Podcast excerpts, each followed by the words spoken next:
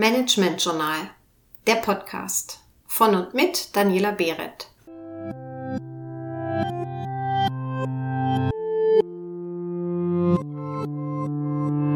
Heute zum Thema Lean Startup und Kanban, zwei Arbeitsmethoden der New Work.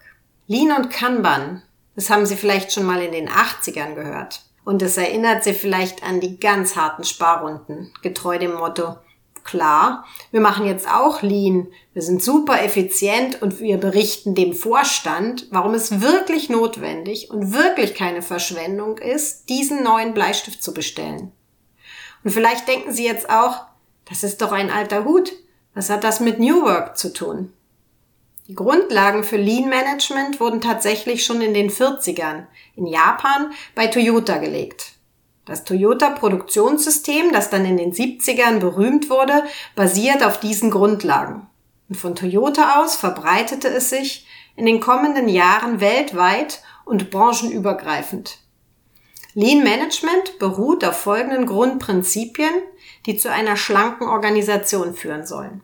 Absolute Kundenorientierung, konsequente Vermeidung von Verschwendung, kontinuierliche Verbesserung der Qualität, Hervorhebung der und Konzentration auf die eigenen Stärken, Optimierung der Geschäftsprozesse, Teamarbeit, Empowerment und Eigenverantwortung.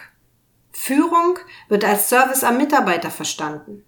Transparente Feedback- und Informationsprozesse, Visualisierung von Arbeitsfortschritten und Ergebnissen. Hm, das sind doch auch die Kerngedanken der Arbeitsmethoden der New Work. Richtig, die Grundgedanken von Lean erleben heute in der New Work eine Renaissance und finden sich in allen agilen Arbeitsmethoden wieder. Schauen wir uns zum Beispiel das Lean Startup Konzept an. Hierbei geht es um eine schlanke Unternehmensgründung. Im Mittelpunkt steht also die Bewertung und Entwicklung von Geschäftsmodellen und Produktideen. Und das natürlich auf eine möglichst schlanke Art und Weise. Auch hier gilt es, alles zu unterlassen, was keinen Wert für den Kunden hat. Dazu gehen Lean Startups möglichst schnell mit einem ersten Prototypen ihrer Idee auf den Markt und testen diese am Kunden. Sein Feedback fließt dann in die Verbesserung der Idee und in den nächsten Prototypen ein. Bei den ersten Markttests ist das Produkt dann noch weit entfernt von fer davon fertig entwickelt zu sein. Das klingt doch nach Bananensoftware, die erst beim Kunden reift, denken Sie jetzt vielleicht. Aber genau diese iterative und kundenorientierte Entwicklung macht es möglich, sehr schnell einen Product Market Fit zu erreichen. Und wenn dann das Produkt in mehreren Schleifen fertig entwickelt und immer wieder am Kunden getestet worden ist, dann ist das Risiko der Markteinführung sehr viel überschaubarer. Somit ist das Lean Startup perfekt auf die Anforderungen der heutigen, so schnelllebigen Welt zugeschnitten. Und nun zu Kanban. Auch Kanban kennen wir aus dem Toyota Produktionssystem. Kanban dient der Steuerung von Projekten. Charakteristisch sind folgende Grundgedanken. Mache die Arbeit mit allen ihren Einzelaufgaben und Abhängigkeiten sichtbar. Dafür nutzen Teams das sogenannte Kanban Board. Das ist eine Tafel, die in verschiedene Arbeitsphasen aufgeteilt ist.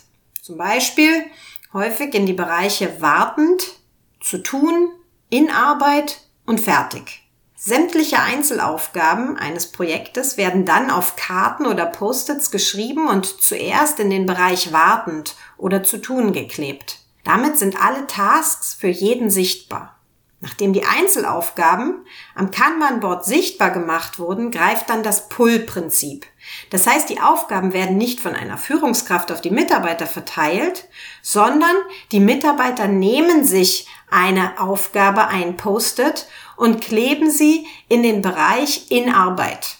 Und dann bearbeiten sie sie, bis sie fertig ist und das Post-it in den Bereich fertig wandert. In Kanban ist es immer wichtiger, eine Aufgabe erst einmal fertig zu bearbeiten, als viele Aufgaben gleichzeitig zu jonglieren. Mache die Prozessregeln explizit ist ein weiterer Leitgedanke von Kanban. Ebenso wie in Scrum sind Teams in Kanban selbst organisiert und eigenverantwortlich. Das Team legt also auch gemeinsam fest, nach welcher Systematik neue Aufgaben visualisiert und dann bearbeitet werden. Ein letzter Leitgedanke ist der der kontinuierlichen Verbesserung. Dazu sieht Kanban regelmäßige Reflexions- und Feedback-Meetings vor, in denen gemeinsam nach Verbesserungsmöglichkeiten gesucht wird. Die neuen Arbeitsmethoden gehen mit verschiedenen neuen Rollen einher. Da Scrum eine der am weitesten verbreiteten agilen Arbeitsmethoden ist und ein sehr klares Rollenkonzept hat, stelle ich Ihnen dieses im nächsten Podcast vor. Bleiben Sie also neugierig.